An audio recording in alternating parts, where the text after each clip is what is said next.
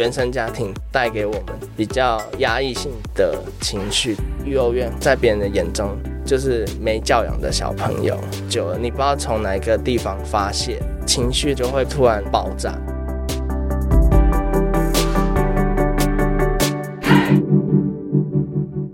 窝是什么东西？自立好窝，成就好我。我是善慈。窝是什么东西？由 CCSA 中华育幼机构儿童关怀协会企划录制，邀请你看见失家儿的成长路。今天有一位活泼开朗的大学生要来跟我们聊聊他的成长历程，来欢迎阿伟。Hello，我是阿伟，我是来自高雄文藻外语大学的大四学长，目前就读应用华语系，是今年的应届毕业生。自己很喜欢读书，然后课外读物，然后也很喜欢打球、看电影。CCSA 主要服务十五到二十三岁的青少年，所以阿伟自称自己已经算是学长了。认识 CCSA 大概有多少年的时间？认识差不多两到三年。从大二的时候退辅，然后来到 CCSA，认识了里面的社工，然后跟我们那边的组长。其实认识 CCSA 还没有太长的年岁，对，却已经有很丰富的自立经验可以分享给学弟妹了。也算是可以分享给学弟妹一些经验的。想到阿伟，我就会想到网络上有一个搞笑影片，就是有一只小狗狗，它会大喊阿伟阿伟，然后那个影片就是说阿伟你快来，你有看过吗？有，我有看过。阿伟，你家的狗在叫你。对对对对对，对对对，所以我每次听到阿伟阿伟的时候，就会觉得有一种喜感。其实阿伟你自己也给人一种很有亲和力的感觉耶。就是我自己本身也不太喜欢低气氛，然后因为如果比如说气氛很差的话，我会让我觉得感觉很不舒服，那我就会把那个气氛炒到一个高度。如果是老师在班上骂人低气压的时候，阿伟会，我会察言观色，看老师情绪啊，不能太白目，可能会赶快跑腿帮着做些什么事情。对对对，然后弥补一些错误。嗯，这种个性有为你带来一些人缘吗？我觉得，如果你给别人一些欢乐，然后就是常对别人微笑的话，其实别人会就是因为你的气场，你会吸引到他。你们两个互相吸引那个磁场，真的耶！光是听你讲话，还有你笑口常开的表情，就可以让人觉得你是一个很好相处的人。大家也是这么说哎，我也觉得。同学都怎么形容你啊？他说你怎么待人亲切啊，然后就是很有礼貌，而且也不会随便发脾气。我觉得其实对别人都是尊重的，你尊重我就尊重你。阿伟青少年时期就这么有亲和力吗？而且还很有礼貌。应该是说从小有老师慢慢的教导，以前的脾气不像现在脾气这么好，就是也慢慢的去调整。因为其实一个人情绪如果太过于负面的话，其实整个会带动你生理跟心理交杂在一起的那种感觉。阿伟的成长历程其实大多的岁月是在育幼院当中度过的。对。跟我们介绍一下，你从几岁住到几岁？大班那时候应该是五岁的时候进入儿家，到二零二零的时候退院的，差不多有十四到十五年的岁月。儿童之家通常规模都比很多的育幼院大得多。嗯，它属于公立的机构，所以它会有很多的中央去赞助，然后收的小孩也会比一般的私立的单位还要来得多。印象中最多的时候有多少院生？印象中最多有两百多个院生，好庞大呀！其实我觉得社会那时候有很多的资源去投入在这个地方，然后你可能是被家暴或被性侵的，都有可能来到这边。那这边就是给你一个温暖的家，然后有个避风港。不过阿伟刚住进来的时候才只有五岁，对，你还有五岁之前的记忆吗？进来儿家的时候，其实。很蛮紧张的，因为其实都不认识，然后你要融入在一个大家庭里面，对我来说是很有压力的。而且，毕竟那个是儿家的文化，在我原生家庭的文化就是跟里面的就是不一样。那你要突然直接进入这个环境的话，其实是对自己或对他们都是一种压力。阿伟五岁之前大概过着怎么样的生活？那时候都是住在阿妈家，都是货柜屋。比如说那个船运不是会那种货柜嘛，他就会帮忙设计，比如说一个厨房、一个房间，然后我们就是在里面生活。那是谁搭建的呢？应该是外公吧，给我们一个避风的地方。其实我觉得蛮破旧，因为那个地方本来就是政府，我们是住在违建上面，有时候会被人家看不起。这个货柜屋本来就是搭建在比较偏僻的地方吗？它是搭建在河边，河边就是河边那种小溪流，然后有一个坡道吧，然后它就盖在上面，那个货柜屋放在上面。有供电供水吗？有，我们是挂亲戚的门户的那个水电表，所以他们从那边的电送到那个货柜屋，然后给我们使用。所以有时候我们使用电费啊，或是水费，都是其实会看亲戚的那个脸色，因为毕竟我们是把那个电费挂在人家的门户地下。这个货柜屋应该没有离亲戚家太远，才有办法接水接电过来。对，没错。就是、你形容它搭在小溪边，会让我想到一种河离的家的感觉。对，感觉好像跟别人隔了一条河，然后互不认识，然后都是靠别人去资助的。五岁前的阿伟就大概知道这种居住环境，其实你们家是弱势家庭。对，后来有社工介入，因为有人通报说妈妈这样的状况是没办法抚养我们，那邻居看到一定会觉得很奇怪，通报社会局，社会局的社工就来介入这件事情。那当时是先领养的部分去考量，对，看有没有人要领养。对，阿伟家有多少个小孩？呃，有姐姐、弟弟，还有我，所以总共有三个小孩。本来是要送走一个小孩去给别人领养，然后其余的就是先送到儿家，减轻妈妈的辛苦。所谓妈妈没有办法抚养你们三个小孩，是因为经济困难。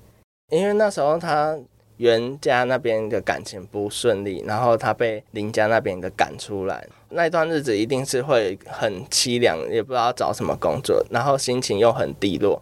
有时候他会在家午夜，然后我们就变成是吃不到一餐，或是三餐有可能都是不固定的。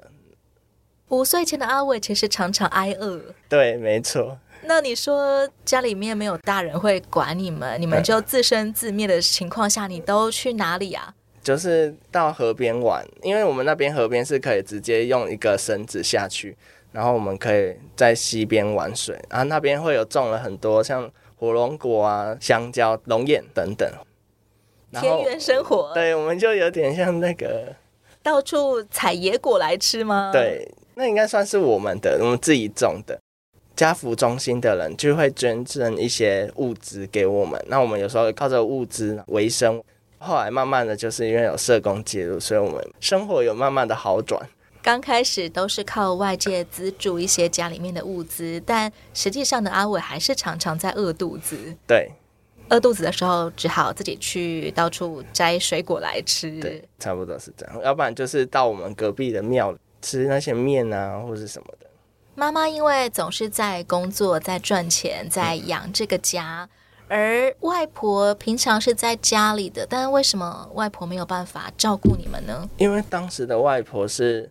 失智的，因为她那时候小时候营养都没办法吸收，所以她后来因为营养不良发烧，烧到四十几度，然后变成是失智，所以他也没办法照顾我们生活起居啊那些。你说的是外婆小的时候，还是外婆长大以后？外婆小的时候就这样。他其实小的时候就已经是失智了。对。然后现在他还做了外婆，那他有办法照顾他自己吗？他可以照顾好他三餐啊，可是他也是慢慢的走，然后也不太会去跟你们讲话，对，行动迟缓，但是照顾自己还算可以。对，照顾自己是可以，然后他也可以照顾我们，就煮三餐给我们吃，但他没办法给我们无形的幸福感啊，或是什么的。那在家里面，阿伟跟谁最熟呢？那时候是姐姐跟弟弟。我们那里透过我有一个空地，然后我们都会在那边吃饭。啊，旁边会有小狗，然后我们就是跟狗狗他们一起玩。阿妈就会煮完那些热腾腾的饭给我们吃的时候，我们就在那边聊天，然后玩那些小狗小猫。其实我觉得在这种生活下，其实也是蛮无形中的有一些乐趣在，也是自己的一片快乐小天地耶。对，起码你们有彼此有玩伴。对。妈妈她不只是忙着工作要养你们，她其实心情很不好，是因为她被生父林家那边赶出来。对，这是你后来才知道的事情吗？对，这件事情是后来我在高中的时候，因为我年纪大了，那心智年龄也已经是可以到可以理解我自己原生家庭就是面对的问题。当时是我问我们社工，他告诉我我原生家庭是有这些状况的。因为我姐姐应该也会先知道我们原生家庭的事情，所以我会 double check 说，哦，原来我们家庭就是这样，不是说社工随便讲讲的。因为我当时对社工也没有说不到非常信任，对那种信任感，就是因为他其实我觉得社工跟我们其实还是有一些利益上的关系，因为有一些界限，对，对，一些工作上的原则是不能够真的像家人一样，对。必须要透过平常的培养啊，才能慢慢的让我的那个界限慢慢不会那么有局限。阿伟在高中之前都没有好奇过关于生父那一边的事情。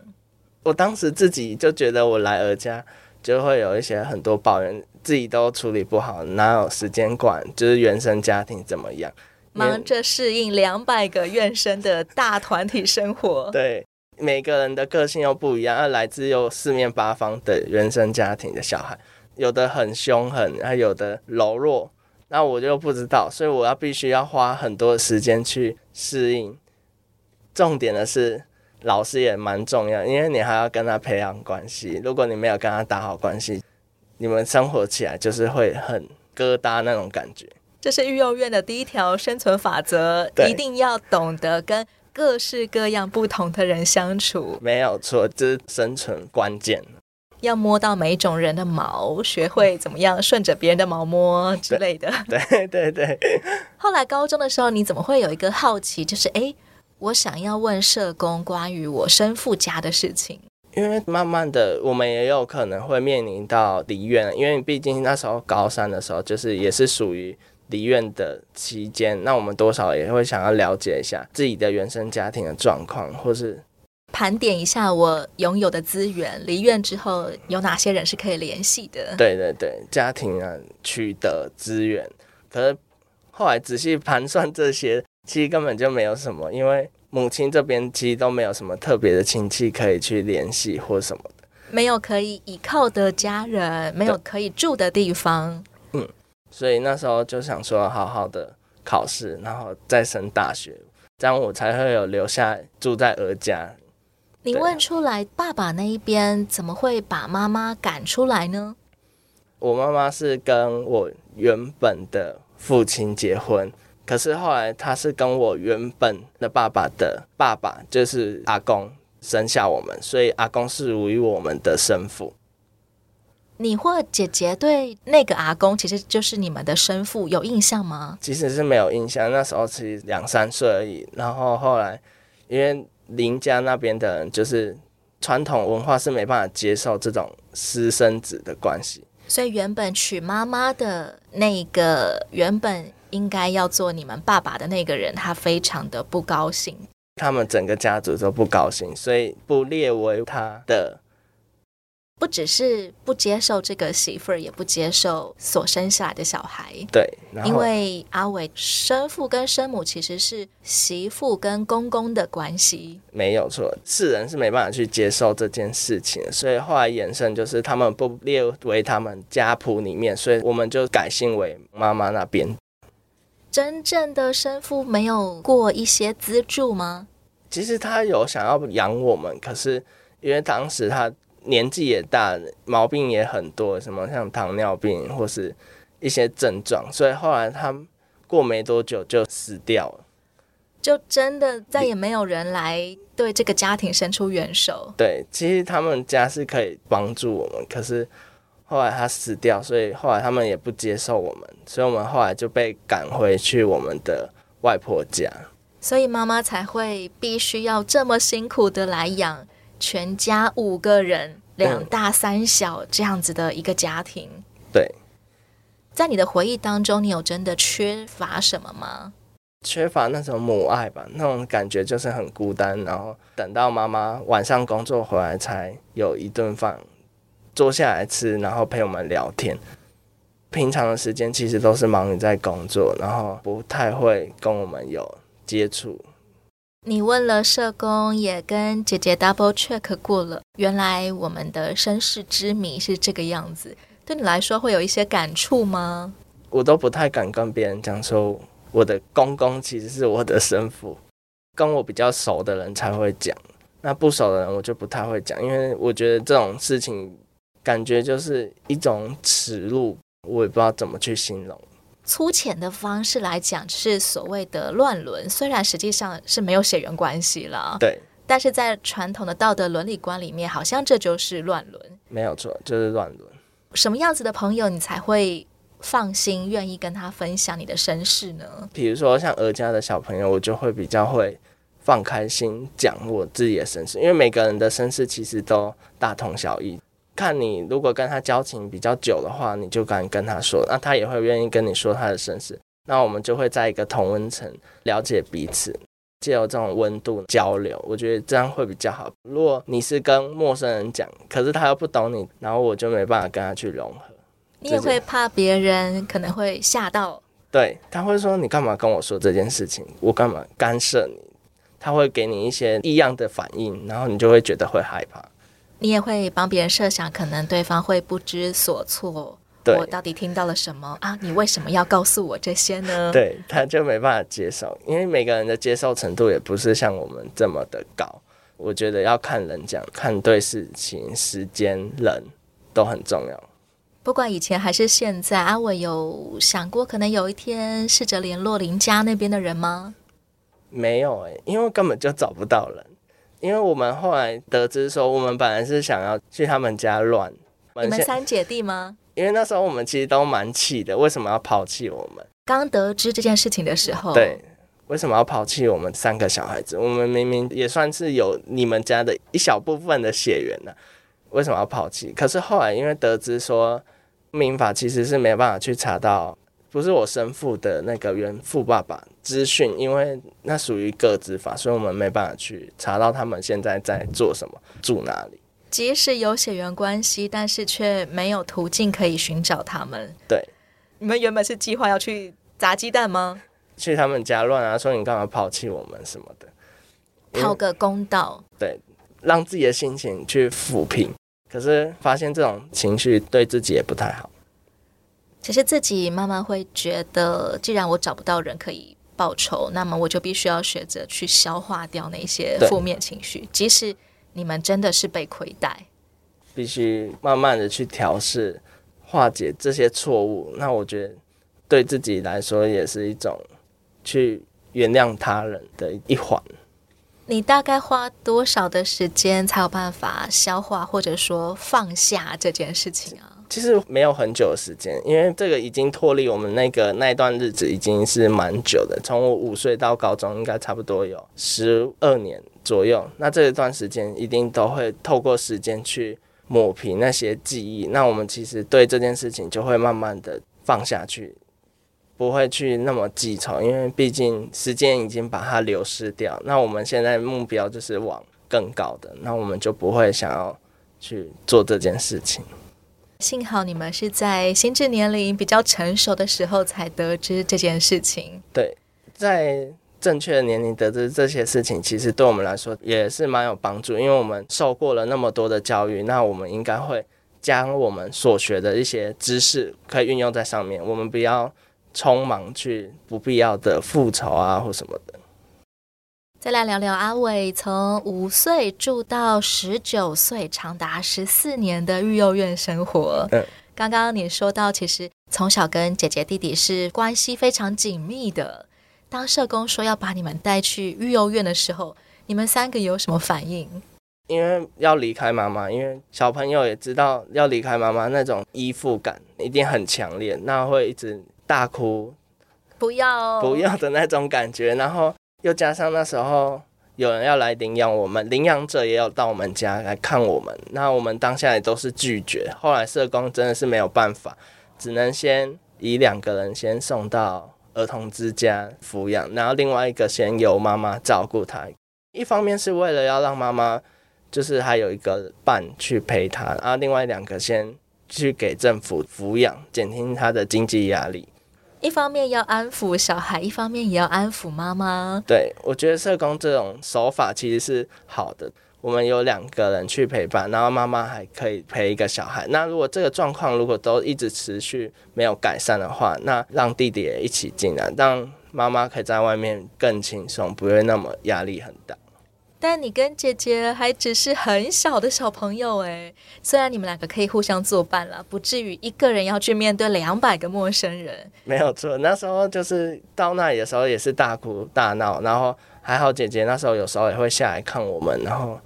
姐姐大你几岁？大我差不多三岁。其实也是个小学生、小朋友而已啊。他可能八岁，可能是小二、小三的时候来关心我这个大班的小朋友。有姐姐真好。对啊，就是有伴可以陪的。育幼院有帮助像你这种刚住进去非常不适应、会大哭大闹、非常的焦虑跟不安的小朋友吗？会有三个保育老师，每天都会先安抚你的情绪，让你。了解他们的规则啊，到了一个家一定会有一些家规，那你必须要遵守。等你稳定之后，他也会给你一些玩啊，带你出去干嘛走走，其实都是一个很大的 bonus。那个我觉得那个吸引力是蛮强大的。其实这些也是为了让我们的心情比较安定，转移那些不必要的情绪，因为你毕竟一来这里，你会执着说哦。我怎么会来这里？我怎么了？怎么了？然后我要回去。对，我要回去，我要回到我妈妈家。可是并没有，他就必须要透过一些方式让你转移那个焦点，不会再一直 care 那边。你过多久之后就没有再哭了？差不多过了一两个月就没再哭了，因为发现这里的生活好美丽哦。你说其实有很多吸引你的部分。对啊，比如说住进去，那、啊、我们里面其实有附设幼儿园。只要每天早上起来走差不多一分钟的路，就可以到我们的幼儿园。那边的老师也很耐心的教我们，陪伴我们，教我们珠心算啊、美术课程，过着还蛮休闲的活动，不会像在外婆家都没有什么目标啊，没有事情可以做。以前都是自己要找乐子，对，对，自己跑来跑去玩。但现在有好多的人把好多的活动摆在你面前，你还可以自己选择你想要做什么。我觉得这样是好的啦，给我们一个很美好那种感觉，就慢慢的熟悉这边的生活。你在交朋友这件事上有没有一些心得？刚开始小朋友的时候，你其实也不会有太多什么利益关系，或是陌生那种感觉，你就是融入他们，放开心胸，直接玩，不用管那么多。有时候会跑到我们的后院子，然后玩耍，因为那边有很多溜滑梯啊，可以跑上跑下。在察言观色上面，你很快就学到了要怎么样去摸到跟每个人相处的诀窍呢？有的人很外向，那、你就可以跟他做朋友。因为当下我是一个蛮内向的，我也不太敢去跟别人社交。那我会就会先接触那些比较外向的同龄层的小朋友，然后我们就会互相分享啊，他就会介绍很多东西给你，然后你就会收到好多资讯哦，然后你就很开心，然后变得是我好像很融入到他的生活中，很开心，很放心，自然的就可以交到很多好朋友了。对，就其实是不用太多的设想说，说哦，他可能你。过去找他，然后结果他不想理你。其实我觉得都不用先设限，反正就是玩就对。这些院生朋友，现在阿伟已经离院差不多三年的时间了，对，还会彼此联络吗？大家都是在过自己的生活啊。毕竟我也来到高雄，其实我都比较联络我们大学的同学。大家离院之后，其实也都很努力的在生活，而且可能到全台湾各地去了。对，他们都很忙于在自己的工作。单纯只有有那个联系的管道，起码大家线上可以互通一下有无，喊一下说：“哎，我现在人在高雄哦，阿伟要不要见一下？”对对，然后就见一下面，然后吃个饭，差不多就是这样。嗯，在整整十四年的育幼院生活当中，阿伟，你觉得育幼院带给你最重要的养分有哪些？嗯，我当下进去的情绪其实是非常的大，浮动也很高。透过里面的老师也是教导我情绪管理，因为我没有把自己的情绪管理好，我都每次跟其他小朋友都会有一些纷争啊，那造成老师管理上的困难，必须要去上一些智商课程，或是一些团体课程或人际课程，才能改善我对人与人之间的情绪那种管控。因为我们其实很小的时候都很压抑自己的情绪，久了久了，你不知道再从哪个地方出口发泄，那你就会变成是情绪突然因为某一件事情爆炸，那你就会伤到其他的人。但其实对方只是不小心触碰了一点，你反应太过于大，他会觉得为什么你突然对我发脾气？这件事情就是也有慢慢的被人家。口吻讲说哦，你你的情绪有点差，动不动就生气什么的。我们举个例子，假设阿伟当初被带离原生家庭的时候，那可能是一个冲击，可能造成了一个创伤。假设造成了肩膀上有一个伤口，但是小朋友可能不知道该怎么样去处理自己的伤口，那我就是用衣服盖起来。盖久了，自己也以为没有了。但有一天，可能育幼院有个小朋友说：“嗨，阿威！”然后往你的肩膀拍下去，忽然间那个伤口被拍到就很痛，就会弹起来。对，但其实他真的只是跟你打招呼而已。可能反应就会很大，因为拍到那个伤口，一定是你是要侵犯我，还是要触碰我的底线？那我就会拿捏不清楚那个界限在哪里，所以我就会爆炸。刚开始爆炸是会觉得，哦，这是我。我释放我自己的能量，可是对方是没办法接受的，所以我慢慢的有透过心理师还有保育老师，慢慢的教，慢慢的教，让我的个性比较柔和一点，不要那么冲动。我觉得这可能也是因为原生家庭带给我们比较压抑性的情绪。你还记得你学到了哪一些点，或者是越过了哪一些心结吗？我国小的时候。其实离育幼院很近，我们只是一般的小朋友，我们可能在别人的眼中就是没教养的小朋友，在别的小朋友眼中，对，就是育幼院的小朋友是没教养的小朋友，对，他会觉得我们都是没教养才会被送到儿童之家，因为那时候就是被送到那里，一定就是没有爸妈去养他们，必须要透过老师去教导他们，那这些都是没有教养的，那因为我们其实。机构离国小蛮近，每次都会整队好，然后直接去那边。一般的小朋友就会觉得我们很奇怪，就会特别想要关注我们啊，了解我们的生活，但他们就会有负面词汇，就会说哦，没教养，或是没人要，没有爸妈管，在小朋友口中就变成这么尖锐的，你们是没有教养的小孩。对，一般的小朋友他们会受到爸妈的教养，他们就是会。比较有礼貌啊，或是比较安分守己的，那确实我们比较没有接受到原生爸爸或妈妈的教导，那他就会认为这些人一定是没有教养。那我就因为这一点爆炸，然后就骂他，骂那个女同学，然后就说你怎么可能这样子说我们？后来也有跟我们的导师反映，那后来他也有受到喝止这件事情，所以慢慢的就抚平，然后我们直接也和好。我觉得这是合理的正当防卫耶。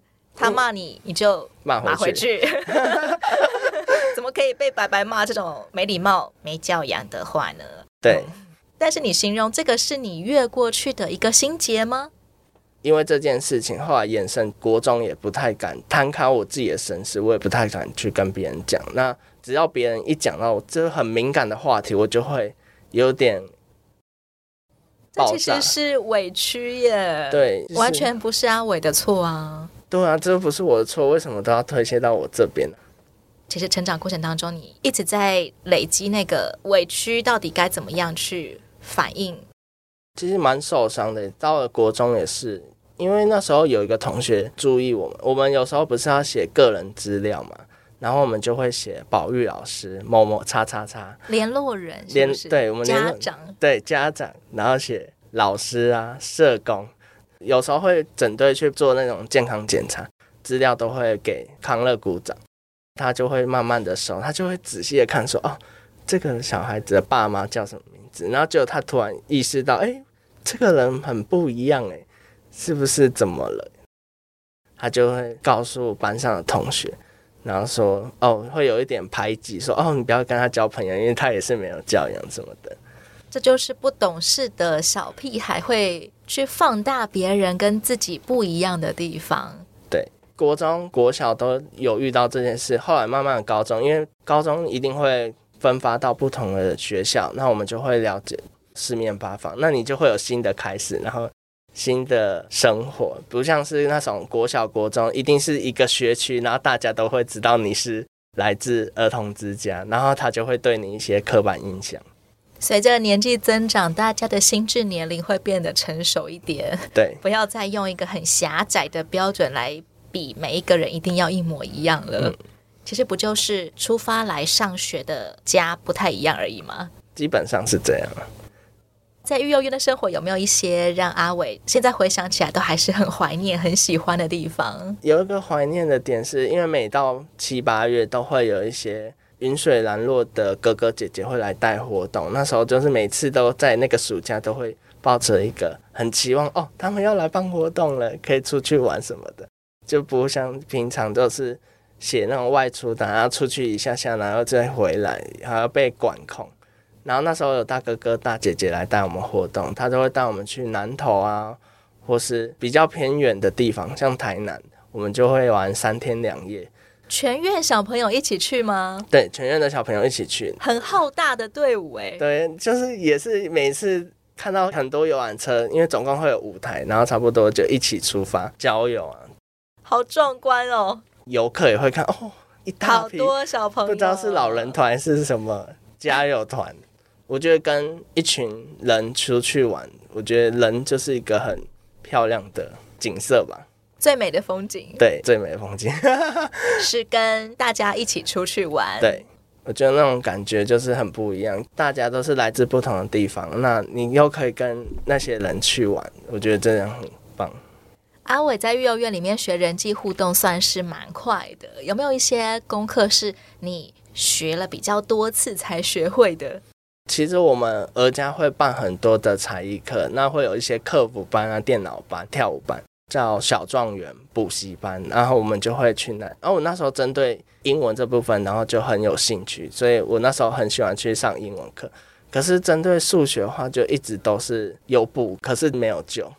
数学很烂，那什么很好？英文很好，跟国文，就是文组的会比较好。哇哦，很明显的你是对文科很有兴趣，而且也很有办法的。对。就是因为我觉得我跟人其实互动不会说到很困难，可以互相沟通。那我觉得这是我比较擅长的，所以我觉得我选文组这边也其实是蛮适合我的。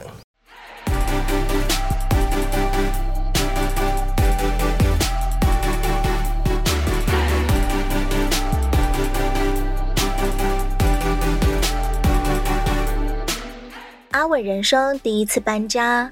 被迫从窄小的货柜屋换到超过两百人的育幼院，习惯性的压抑让他变得易怒失控。经过多次心理咨商，阿伟开始学着去释怀自己被亏待的身世。下一回我们要听听阿伟人生的第二次搬家，他被迫搬离了住了十四年的育幼院，并且展开自立生活。欢迎你继续锁定窝是什么东西。也邀请你上到 CCSA 中华育幼机构儿童关怀协会的网站，以各种方式关注、支持失家儿，有窝有梦，疗伤，举起不一样的人生。我是善慈，这里好窝，成就好我。我们下回再见喽。